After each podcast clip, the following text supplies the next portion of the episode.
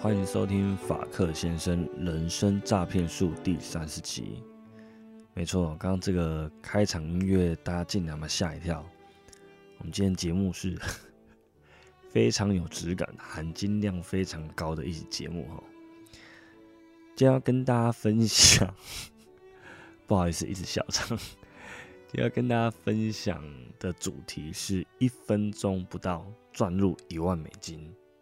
哦，没错，搭配这种音乐，这个不是诈骗，也不是违法事情，而是真真实实发生在我面前的事情。那它其实很合法，完全合法，而且也很简单，也不需要什么劳力或者是其他特殊的技能，你就可以轻轻松松的赚入一万美金。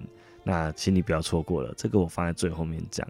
那先跟大家分享一下我早上去台北艺术博览会里面的一个情况，我看到什么东西。接着跟大家聊聊传统艺术跟 NFT，好，到底是什么东西，有什么关联呢？各自有什么优缺点？好，因为我去看了传统艺术的展览嘛，那 NFT 里面也有一些属于艺术品的东西吧，那他们各有什么不一样的地方？最后才会讲到今天的重头戏，就是要怎么样赚入一万美金。Formal Dog Club，哦，这个完蛋，这个讲出去以后哈，会更多人来跟我抢这个项目。但是我觉得这个也没关系啦，就是如果说这个东西、这个项目是好的东西，是好货，我藏也藏不住。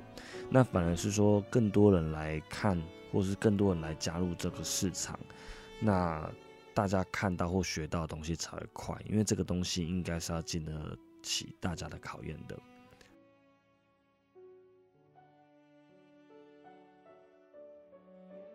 你现在收听的是法克先生人生诈骗术，这是一个关于人生经验分享、自我成长学习的频道，偶尔会聊聊育儿心得，还有加密货币。我们也会邀请各行各业的特别来宾来跟大家一起聊聊天，是一个贴近你我生活的频道。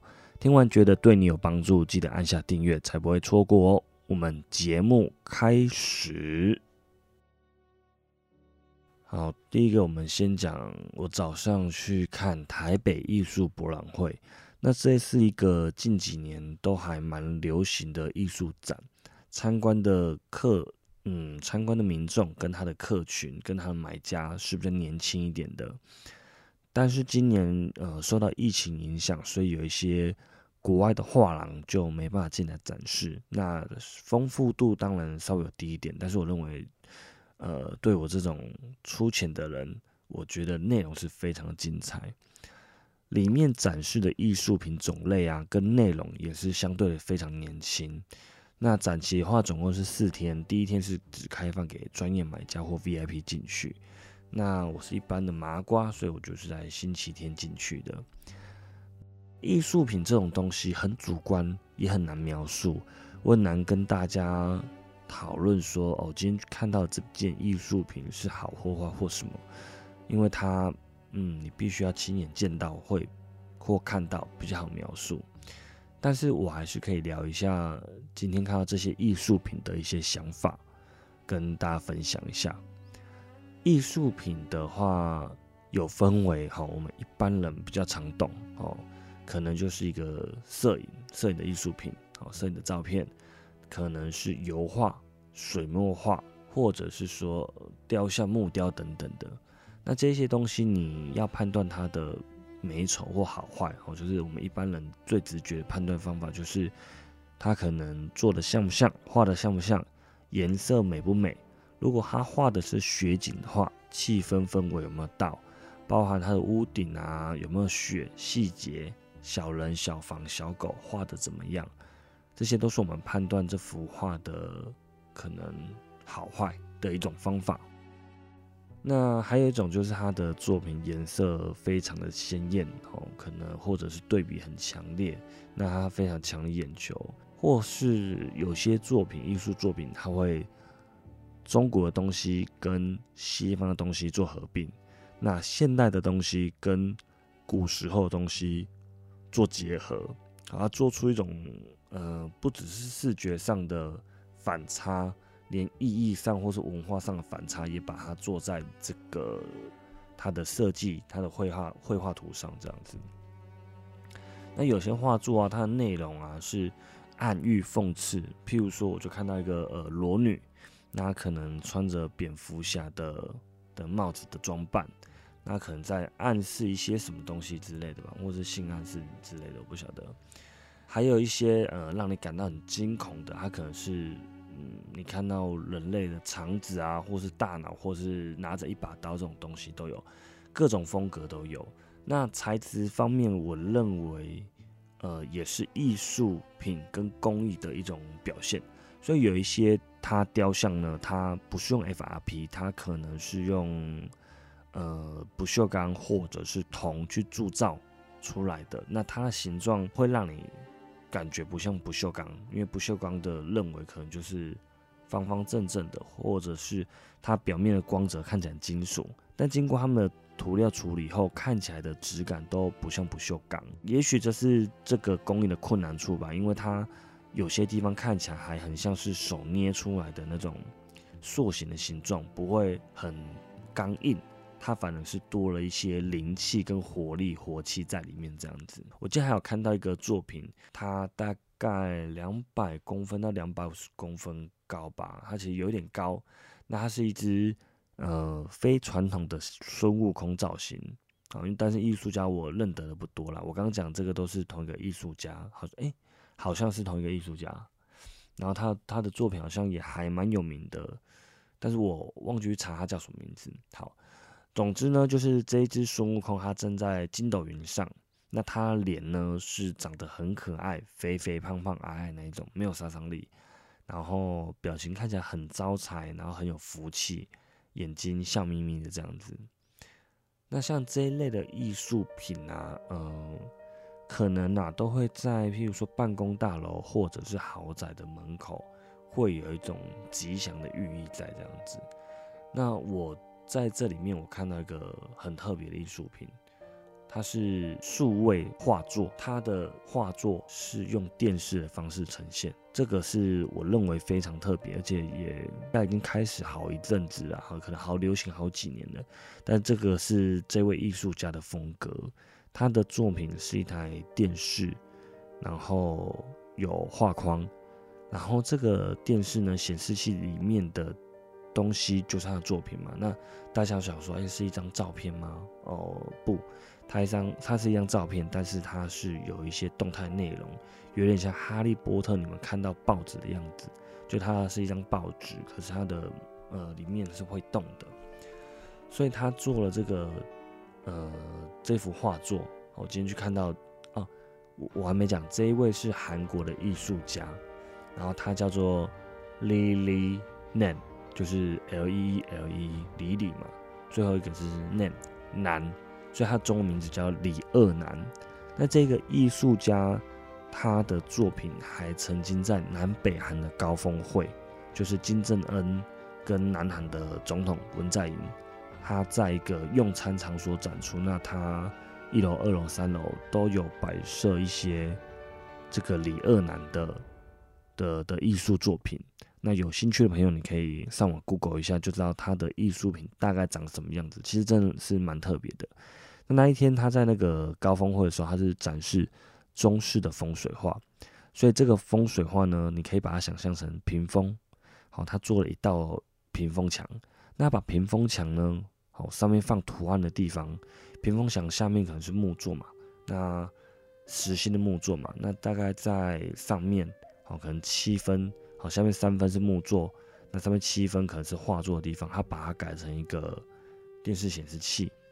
那它里面内容可能是中式的风水画，但是里面的花花草草或者是水会流动，它就是一个变成动态的的画作，这种这种感觉。我今天在展场看到的是由这个画廊，这间画廊名字叫做形而上画廊所展出的，他的作品叫做新蒙娜丽莎。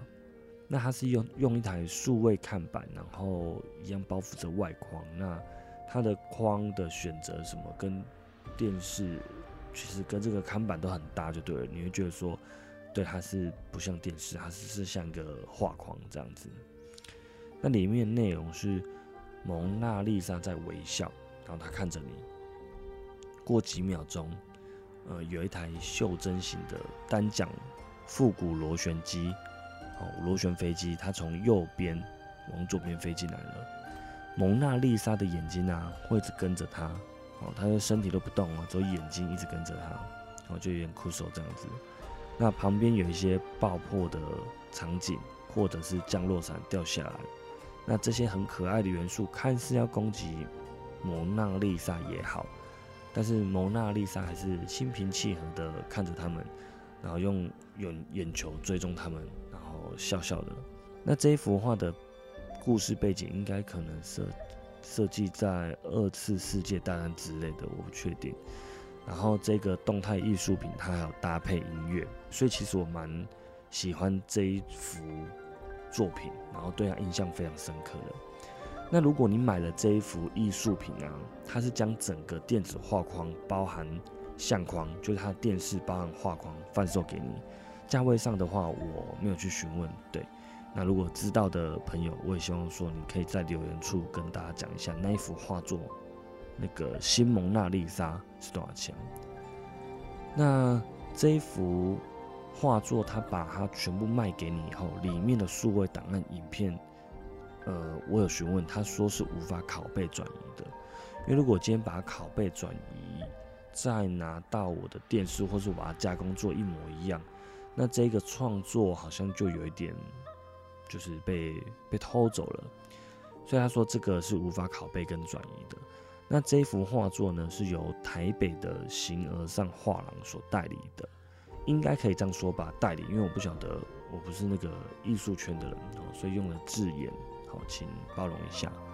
售后呢，他们把这个这一幅画卖出去以后呢，还提供十年的保固，所以这个十年内啊，这幅画作艺术品有任何问题，都可以找他们负责保固，协助处理这样子。真的，大家呃去 Google 看看我讲的这个新蒙娜丽莎或者李二男的作品，你会有一个。不一样的收获吧。接着我们就进入到第二个话题。今天节目内容可能有一点长哦，那你喜欢听你就继续听下去。那如果你不喜欢听的朋友，应该不会听到现在啦。好，好，那我们第二个话题就进入到传统艺术品跟 NFT 的关系。NFT 啊，如果它想要有价值，它就必须解决一些传统艺术品上面的难题，它才会有价值。传统艺术品呢，就我刚先前刚刚前面那一 part 所讲的那个，可能就是可以叫做传统艺术品。我现在简单解释一下什么是 NFT。你刚刚如果听的不是很明白、很清楚，那非常的正常，因为这是一个全新的想法跟概念，我也是花了很多时间才慢慢去了解的。NFT 的全名叫做 Non-Fungible Token，中文是。非同质化代币，简单来说，我手上的一千块跟你手上的一千块目前是一样的，但是我的这一张经过周杰伦签名以后，就价值不一样了。我先来说一些艺术品，传统艺术品跟 NFT 的共同点。第一个，艺术品 NFT 化。传统艺术品跟 NFT 上的艺术品啊，其实他们有一个共同的地方，就是他们都是不可分割的最小单位。我今天跟你交易一幅画，跟你买一幅画，我不能跟你讲说我买半张，我一定要整张都买。我跟你买一首歌，我不可以跟你讲说，嗯，我买你一半就好了，一定是整首歌。买下来，好，类似这种感觉，它是一个不可分割的最小单位，它这个艺术品就是一个单位。那虚拟货币跟比特币啊，它是可以分割的，它可以分割到最小的一个单位，可能是一个一个葱，一个中本葱的那个葱，或者是零点零零一颗，零点零零零一颗，类似这样子的。但是画作是不可以分割的。如果这一幅画五十万，你觉得它很贵，你不能说哦，我买半幅二十五万，我买四分之一不行啊，除非他今天画作是刻意，呃，把它画成四块，那让你们去拼图收集的方式，那是另当别论。否则的话，一幅画一只手表，你不是说哦，这手表好贵哦，啊，不然我先买表带，然后你减四分之一表带给我，不行这样吧，对不对？那第二个呢，共同点是它都是独一无二的，好，这个艺术品都是独一无二的，它是具有一个非常特殊的身份。这颗钻石卖给你以后，哈，它会一张保证卡，而且世界上没有一颗钻石是跟你一模一样的。它的四 C 啊，譬如说切工、成色、进度、克拉数什么，都是独一无二的。那你会有一些出厂证明，好，会一张出厂证明。那可能跟画作一样吧，画作也会有一个出厂证明。那每一张都是独一无二的。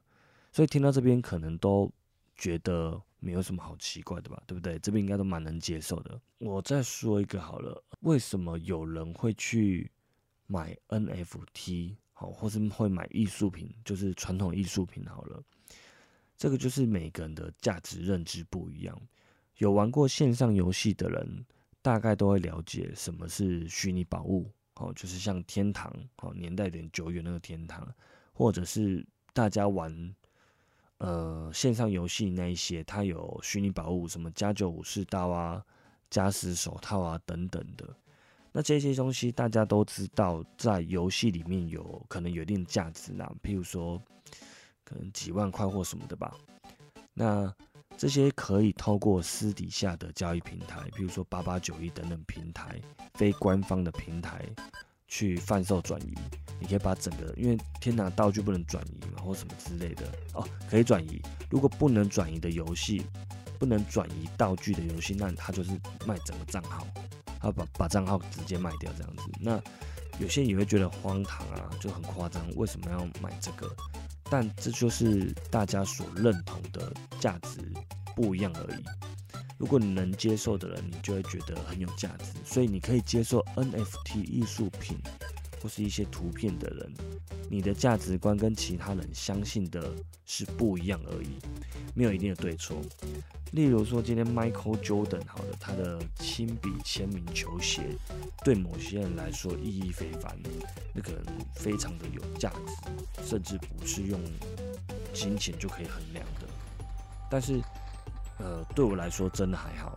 如果它不能变现，它只是一个历史意义或价值的话，对我来说，你叫我收藏，我其实真的没什么感觉。你叫我收藏一句，呃，Twitter 老板。的第一句话，我觉得我可能还比较有兴趣，因为我不打篮球，然后我不看球赛。那我现在对 crypto 很有兴趣，好，所以我觉得那个更有价值，类似这种概念的。那接着我说一下 NFT 可以呃替传统的艺术品解决什么样子的问题。假设你今天拥有的是传统艺术品，好，你拥有一幅画，我今天去看那一幅画很大哎，好像。宽度两百多公分吧，那高度应该是两百多公分，两三百公分之类的。这幅画作就很大，而且这个只是画作，那我还看到那种立体的，那种就是雕像、雕塑那种 FRP 或者是金属那种更大。那你必须要有很大的仓库或很大的空间可以摆放它。那如果你放到仓库的话，你还要注意温控、湿控来保护你的艺术品。还要保全系统，万一这些东西被偷了怎么办？但是呢，如果你的艺术品是 NFT 化的艺术品，那就是你只要存在你的钱包里面，它就不会不见了。所以这个方便程度就差很多了。讲到这里，我也延展开哈，讲一下收藏这些艺术品的人呢，可能分有可能分为很多类，但是其中有两类好了。第一个想买卖赚钱的人，第二个纯粹喜欢想要收藏这幅艺术品的人。第一种人想转卖赚钱的人，他想的是说，我不在乎这个画作里面是什么内容，我不懂得欣赏它的艺术，好，我可能没那么懂，或是我没有兴趣。他可能只在乎它有多少钱，那可不可以保值，有没有炒作的空间？我相信一定会有这种人存在。那他就把它当成现货来买，他把它买下来，他就把它放到仓库。那接下来呢，他只要放在仓库，等过几年以后，它就会涨价。这样子的话，就会呃，如同我刚刚提到的嘛，第一个你有一个仓库什么，然后要保护它，非常麻烦。但数位资产就可以解决它第一个仓管仓储保存的问题，再来是可以解决它携带的问题。你说哦，我干嘛带一幅那么贵的艺术品走来走去？哦，不是啊，他可能要搬家，从台湾搬到美国。那过一阵子，美国可能又动乱或干嘛，他可能想要再搬回大陆。可是他的那个很贵重的东西在那边，只有保全，然后跟仓库，他也不放心啊。所以他想要带在身边比较安全、保险一点。相信。很多人应该都有这种想法嘛，对不对？那加密货币或者是说 NFT 化的艺术品，就解决了它这个问题。因为你如果运送啊，其实非常麻烦哦。你如果想要搬到美国，运到美国，它可能会有很多，你要先从台湾出关报关，然后到美国又要报关进去，然后运送中的安全啊，或者是保险这些东西都很麻烦。那还有会不会？你把它存放在仓库，有一天就像巴西的国家博物馆一样，一个大火就烧掉全部所有几百年的重要资产。但是 NFT 的话，并不太会产生上面的这些问题。第二个，流通性的问题也是一个非常大的问题。如果你今天买的画作是非常有名的，那它交易起来是比较快的，因为它。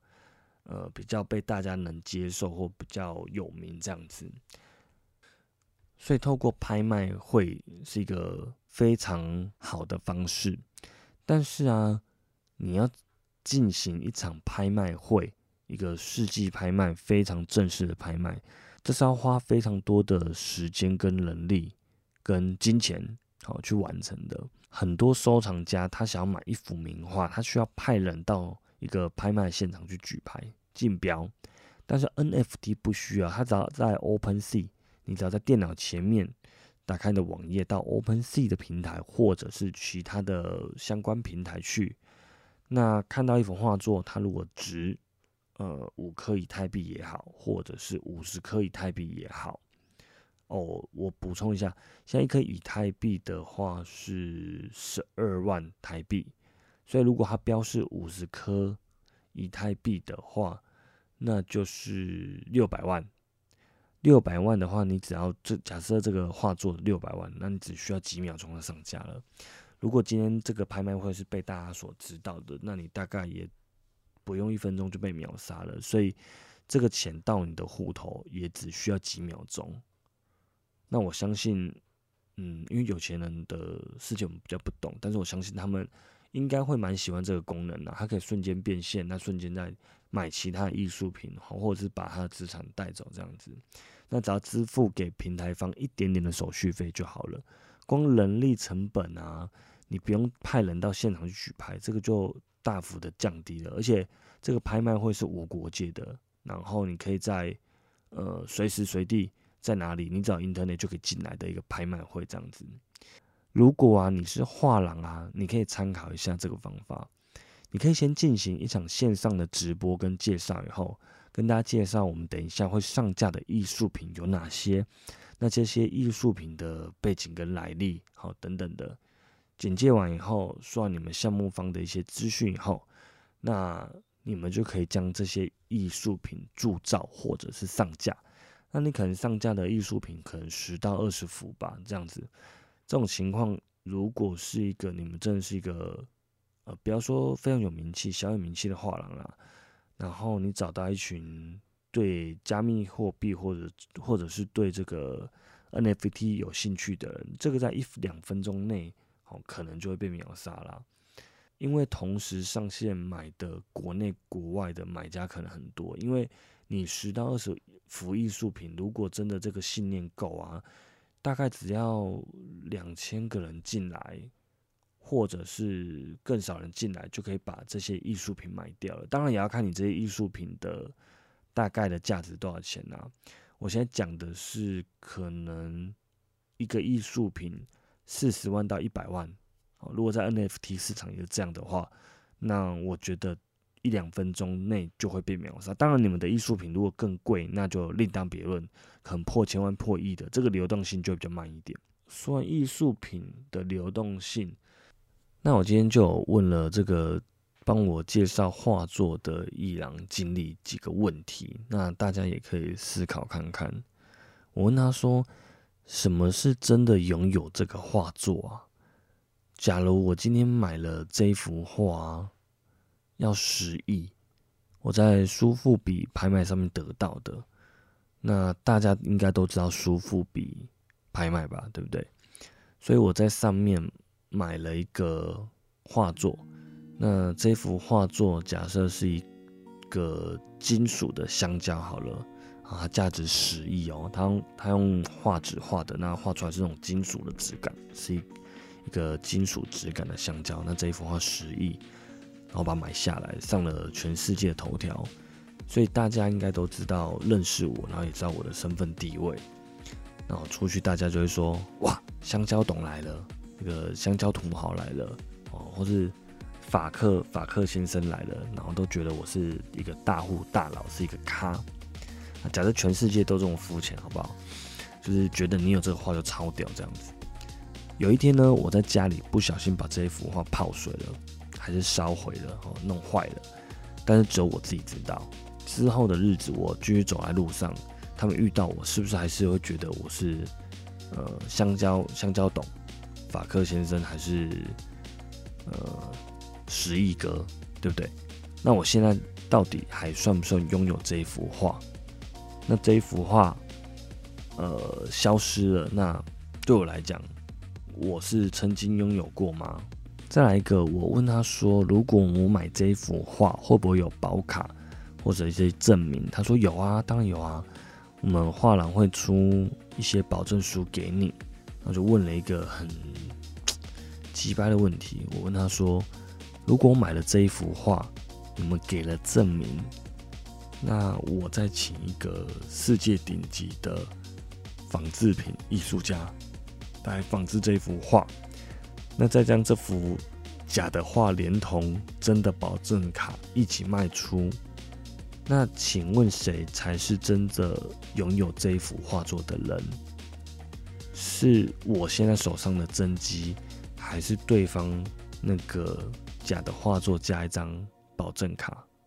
我刚刚讲这画作，呃，大家可以不要把它想的那么复杂，因为有些画作是很简单的。我今天就是很好仿制的。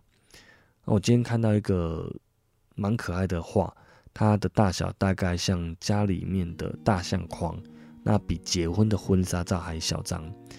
它的内容是，呃，一个很清新的少女，大概十几岁的那种少女。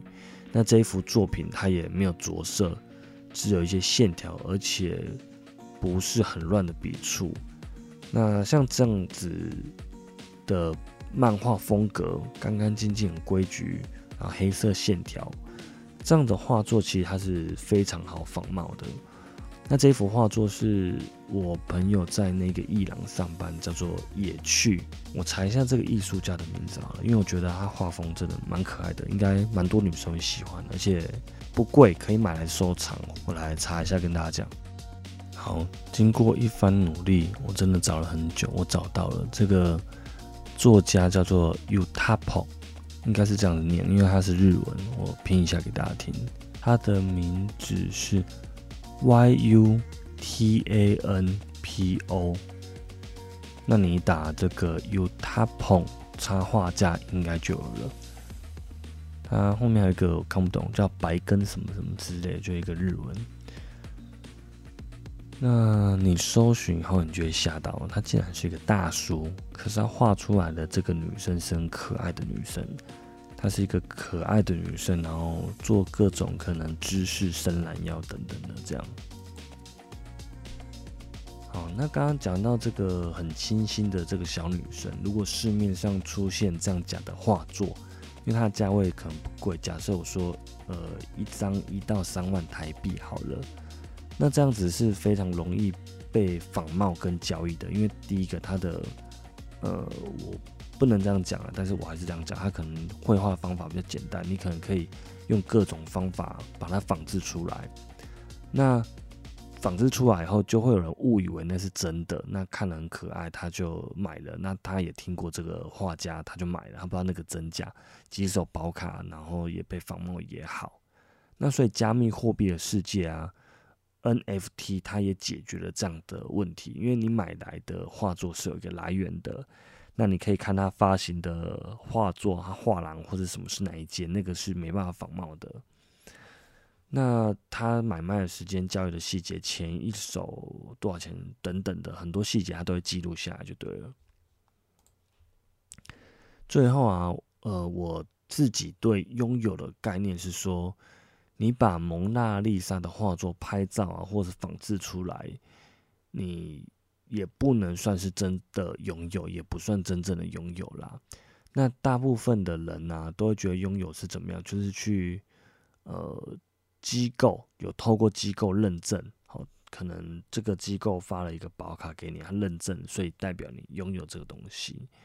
那 NFT 的图片啊，它对拥有定义又不一样，它不仅仅是一张照片、图片或 JPG，它更重要是说这个图像可以后面带来的意义附加的价值是什么。所以它的那个 NFT 外面画的。再丑再漂亮，其实那个对价钱我觉得没有什么 太大太大的相关，因为你会看到一些长得很莫名其妙、像赖的贴图，可是可以卖可能几百万这样子。那推特执行长他第一则贴文，他在推特上面讲第一句话，他也把这个所有权给公开拍卖了，这蛮久之前的新闻了。最终得标金额大概是八千万台币。哦，你觉得有没有很夸张？那如果在币圈，人家知道说你拥有这一条讯息，哇，你一定很厉害，因为这句话具有一个历史上意义。但是每一个人对于意义的认同就不一样喽。你跟个街友说这句话的拥有权卖给你，卖给你一千块，你该讲笑哎，你特别弄话加个劲啊，笑哎，哦，你懂吗？他觉得你有病啊，他才不要这一句话嘞，他只求三餐温饱。那对于呃，假设说非洲肯尼亚小孩来讲好了，他他不要这句话，他只要呃每天都有水有电可以用，这种梦寐以求的事情，就是超级棒的事情了。所以，嗯，你可以说你不认同哦，不认同这样子的的东西，但是你要试着去相信有其他人认同，然后或者是去了解他，那知道这个世界是有非常。多元的发展，多元的声音，然后反身回接的方式去思考。因为现在的呃资讯量，或者是以人类开始发现东西以后，会觉得其实人类是非常非常非常渺小的。好，那接下来哦这边已经讲很久了，我不知道讲多久了哈。那接下来讲今天的重头戏哦，现在才要讲重头戏哦，所以如果你诶不想听就关掉吧。想听就继续留下，就这样子。好，要教大家如何在一分钟赚到一万美金，也就是三十万的台币。首先，那我要介绍两个币圈的前辈，对我来说是前辈。然后，他是因为我是今年七月才加入的韭菜嘛，他们应该都是去年可能一二月或什么时候就加入了，我不晓得。那我才刚加入三个月左右，可以说是非常的菜。但是因为币圈一天。人间十年，所以对他们来讲，他们是一个很老很老的前辈这样子。那这个币圈一天人间十年，这是在币圈也是非常火红、很知名的一句名言啊。那这两位人呢，就是我很常提到的 YouTuber。嗯，我觉得还不能叫 YouTuber，因为他不是专业想要去经营 YouTuber，把他当个那个好，反正他叫 Ryan Wu，然后跟致富强心态的作者 Ryan Wu。这两个人物呢，都曾经是德州扑克的选手，而且是非常知名的。这个 Raymond 呢，他是台湾籍的美国职业牌手，他现在已经回到台湾，然后开始研究一些加密货币了。他们两个人的思考逻辑都非常棒，很特别，大家可以去追踪跟 follow 一下，听一下他们在聊些什么内容。他们在十月二十四这一天发行了一个项目，叫做 Formal Dog Club，就追高狗俱乐部。那这个 Formal 的意思呢，就是嗯，现在市场的气氛非常的旺，好，大家很想去抢这个东西，有点抢怕抢不到的这种感觉，叫 Formal。这个他这个项目呢，我不知道他是不是第一个这样做的人，他把它做成一个 club 的形式。可是我觉得它很特别，然后它赋予了这个 NFT 啊新的应用的方式。那大家可以去 Google 一下这个 Formal Dog Club 的图案啊，它的图案是一个一只马赛克，有点马赛克感、方块感的柴犬，它戴了一个 3D 眼镜，一只眼镜我记得是蓝色，另外一只红色。它坐在一个起飞的火箭，它要飞到外太空。那飞到外太空。就是除了梦这个也是算一个梗啊，就是大家都知道 Elon Musk 嘛，他就是要把人类带上外太空，然后之前很捧这个那个狗狗币，就是一个柴犬币这样子，所以我觉得他也是买了一个谜在这里面，我觉得很有趣。他总共出的张数哈，就是一零二四张，然后永远无法新增，它是透过电脑程式去控制的哈。那这个一零二四还有一个特殊的意义。好二的十次方，它除了是十月二十四日以外，还是二的十次方，是一个非常漂亮的数字。那今天呢，它会发行两百四十张。好，今天下午的时候，它已经发行过了。它透过直播的方式，先跟大家介绍，公开介绍这个产品、这个项目，那未来的发展是什么？他们预计要怎么样规划这个 club，让大家参加这样子。那今天介绍完以后呢，他就在呃 YouTube 直播公开他贩售的官方网址。那拥有这张卡片的人呢，可以做什么？你可以进入到 Ryan Wu 跟 Raymond 的一起创办的 Discord 群组，阿波罗八十八号，哦，都是一切都是以宇宙啊、外太空为发想的，很有趣。那里面呢，都是有共识的人。然后一起讨论事情，但到底会发生什么事情呢？没有人知道。好，大家会讨论加密货币相关的讯息啊，互相分享知识，互相切磋研究，这样子有点像读书会啦。但是这样共识很强的读书会啊，非常特别的。那会不会有些人听到这边就说就就不想买了？这样很正常的，因为意义不同嘛。你如果对于加密货币不是这么有兴趣的，你本来就不会。呃，去买这个东西啊，好，但是到底要怎么赚到钱，我后面会跟大家讲。呃，就像我前面所说的嘛，艺术品对你来说，你只是要把它拿来赚钱，或者是你把它摆放着，你本身就很喜欢它，你的信仰很够这样子。我接下来要跟你讲说，如果下一次你遇到这样子的项目，好发行。你如果觉得它的项目跟 Ryan 他们的感觉很像，或者是这个凝聚力很像的话，我教你一个怎么样稳赚不赔的方法。呃，这个方法呢，或可以让你怎么样？可以让你免费加入这个群组，因为本来加入这个群组你需要呃付钱买 NFT 吧？你要怎么样可以免费进入这个群组，得到你要的资讯哦，然后又免费又可以赚钱哦，何尝不可？那他今天卖的这个门票，我交门票，还有总共有两百四十张，每一张是零点五颗以太币，那一颗是十二万嘛，所以零点五颗一半的话就是六万，你要六万哦才能进去这个 club，所以这个会费是很贵的，好，但是要看你认为的价值是什么啦，真蛮疯狂的。那今天在直播，他在直播的时候，同时线上观看人数有一千五百人，就说大家心里想的都是一样啊，是啊，抢不掉啊，没错，真的你抢不到。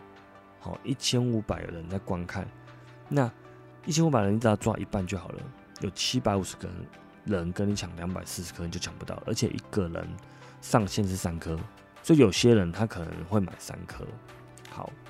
那在他讲解完以后啊，呃，他就说好，我们现在要要开始铸造了。他就马上铸造了一零二四颗、一零四颗、一零二四颗的的他的这个币。你可以讲一零二四张图片好了。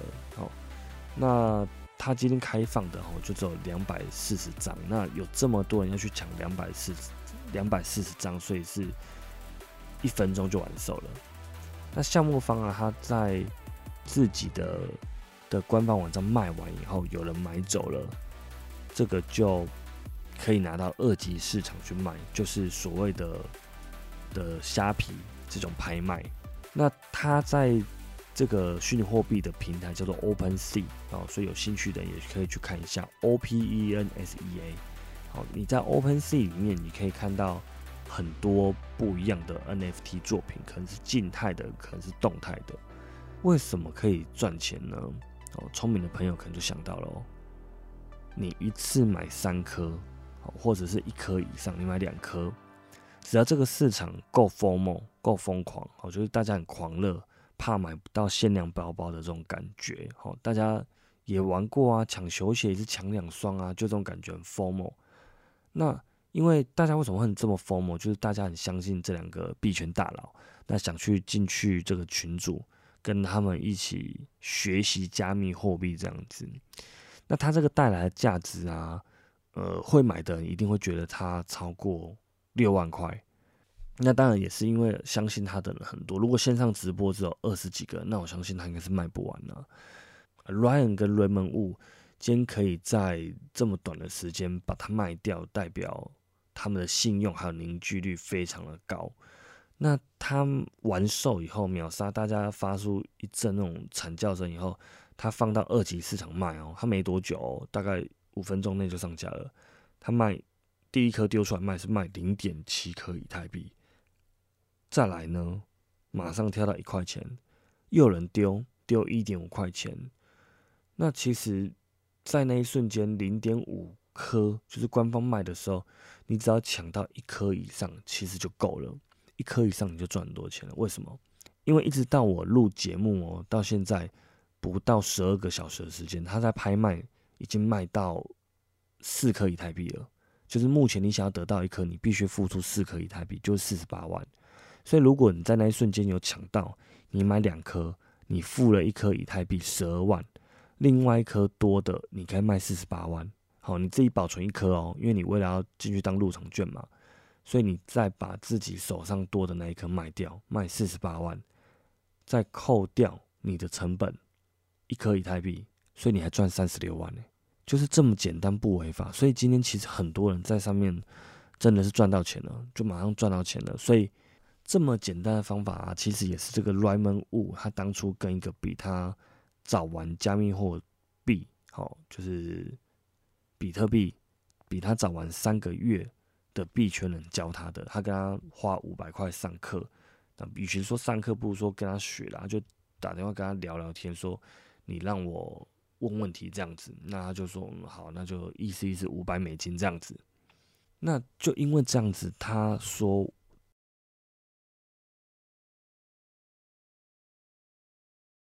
那乱门物当初就说，那你跟我分享一些你加入币圈的心得啊，或是需要注意什么事情。然后开个价，Raymond Wu 本来心想说，不管他开多少价钱，他都会付，就算是一万美金、两万美金，他都会付，因为他觉得这个知识啊，只要是派得上用场，让你少走一条冤枉路，其实就不止这个价钱了。当然，他讲的我也非常认同啦。那所以这个人他就教他说，你买 NFT 项目哦，如果是好的 NFT 项目哦，你一次要买两张。好，他如果公司跟发行方是可靠可信任的人，是有头有脸的人，好，你一次要买两张，因为如果你只买一张啊，涨价了。我们现在讲的是 Club 的应用哦，吼，呃，如果你只买一张涨价了，其实其他应用也一样啦。好，因为如果你只买一张涨价了，你卖掉就没有了，你可能才涨三千就卖了，那万一它继续涨呢？所以你要买一张以上，如果它涨价了。还能涨到你当初买一张的底价，譬如说它涨了，它涨到，啊，今天那个最高狗的图片好了，它涨到一张超过六万，哦，就是 double 啦，它涨到十二万，我就可以卖了，因为我等于说手上那一张就零成本了嘛，对不对？所以我接下来压力很小，我只要下一张我拿住，一直拿住，反正我已经回本啦，所以我。拿到哪一天就是我不想要参加这 club 的时候，就可以卖掉了，或是我觉得它价值够了，就可以把它卖掉了。那如果你买三张更好啊，你就把它放到你的钱包啊，你第一次先打平嘛，第二次先赚一百万嘛，第三次你说没有一千万我不卖哦，这个也可以啊。所以取决于你个人怎么操作啦，因为这个东西具有需稀缺性，那还有很多有趣的应用，例如譬如。例如那个星星的 NFT 头像，一个大猩猩，那个 Curry 有买那个大猩猩，他现在很红哦。当初发发行一只只要一万块，一个图片只要一万块，现在一只要两千万台币。当然，如果是是没有如果啦，不过还是要说一下，如果你当初用一个月的薪水买五只，花五万块，你现在真的财富自由了，你就一亿了。而且这个星星每天会生一根香蕉给你，香蕉也可以卖钱。然后六百个香蕉加一个星星，好像又可以生一个小星星之类的。这个都是很有趣的 NFT 应用啊，要透过电脑程式才有办法玩的，算艺术吧，我不晓得怎么讲。那还有一种是诗人的创作，一个会写诗的人，或者他真的是诗人跟艺术家合作，他把这个诗给藏在。数位艺术品里面，那什么意思？藏啊，就是说他每次交易一次，他就会浮现新的诗句，哦，可能在他的说明栏或什么之类的，所以他只要每次交易一次，就会浮现一个诗句，然后一张照片里面就是可能有四句话或五句话形成一首诗，所以像这样这种那种附加的价值啊，就是蛮可爱的。那今天。乱这种呃形式啊，其实就有点像 club，就像狮子会这样子。我创立一个社群，那想要加入我社群的人，第一个你必须要有劳斯莱斯，哦，这个门槛就可以过滤掉过滤掉一些普通人进来的人，可能都是有身份地位，或者是说嗯有一点影响力的人，那我们可以在里面互相交流讨论做生意。而且这是无国度的，是不仅仅在台湾，然后随时随地就可以拉到一些国外很顶尖的人，好，例如这样子，缩短了人与人之间的距离的，然后也可以很容易的把一些志同道合的人给给刮胡起来，变成一个有共识、有信仰的人。那他们在里面就可以互相交流、互相做生意，或者是互相产生更大的价值啊。这样的价值绝对是超过一台劳斯莱斯的，所以他们他们才会选择加入这样子。像以上跟大家分享，不知道大家可以明白多少啦。不过我想跟大家讲，呃，我最后是没有抢到，我是有点难过，因为首先我是准也准备一张的钱而已，那我就准备六万零点五颗以太而已，但是我还是没抢到了。虽然我觉得这个东西很好，后来我在二级市场其实也一直在观望啊。一点五颗的时候没买，越涨越高。那涨到现在台币四十八万了。其实我说真的，我不会买了，因为，嗯，这已经超乎我可以可以承受的风险，可以赔得起的钱。如果六万块啊归零啊，或者变成就是没有什么效用，我觉得也没有差。但超过六万、十二万我就不行了。那是因为现在大家看到结果了，就会想说啊，当初买三颗，如果当初。呃，没有当初啦，反正就是说重来一次啊，我会买三颗啦。但是故事发生以前，你都不知道到底买三颗以后会怎么样，搞不好买三颗，嗯，不会涨价还是跌。不过就是我这次判断很高几率会涨，会涨啦，对。但是他说不要气馁，下一次还继续发行，而且还有七百多颗没有发行，所以他叫我们敬请期待。所以之后如果再有这种。抢 NFT 的时候，我会提早跟大家分享一下，哦，在 IG 上面。那今天的内容应该有点长了，不知道大家有没有办法消化跟理解？加密货币的风险很高，你可以选择不要加入，但是我觉得你不能不了解。总结一下今天的内容了，今天我去看呃台北艺术展，然后看到一些数位的艺术品，或是其他的艺术品什么心得，还有到底什么是拥有。然后 NFT 是什么呢？它可不可以解决传统艺术品上遇到问题？那最后是呃 Ryan 发行的这个很新形态的，它是一个最最新型的社群型 NFT，Formal Dog Club 追高狗俱乐部。然后要怎么样一分钟就可以赚到三十万？希望透过这一次的分享，能让大家更了解什么是加密货币跟 NFT。哦，对了，法克先生在这边要大胆的预测，加密货币是没有办法取代实体的货币或钞票的，它只会跟实体的货币共存。那基本上这也没什么好预测的，因为这个是一个呃，现在大家必须去接受事实，而且是已经发生的事实。只是每一个不同的群体，他们对于价值的认知不一样而已。哦，如果你对于今天内容感兴趣的话哦，记得去 IG 发现实动态 take Mister Fuck 零八三零 Mr 点 Fuck 零八三零。我也会分享你的线动在我的 IG 上面，谢谢大家今天的收听，我是法克先生，祝福大家有美好的一天，我们下次见，拜拜。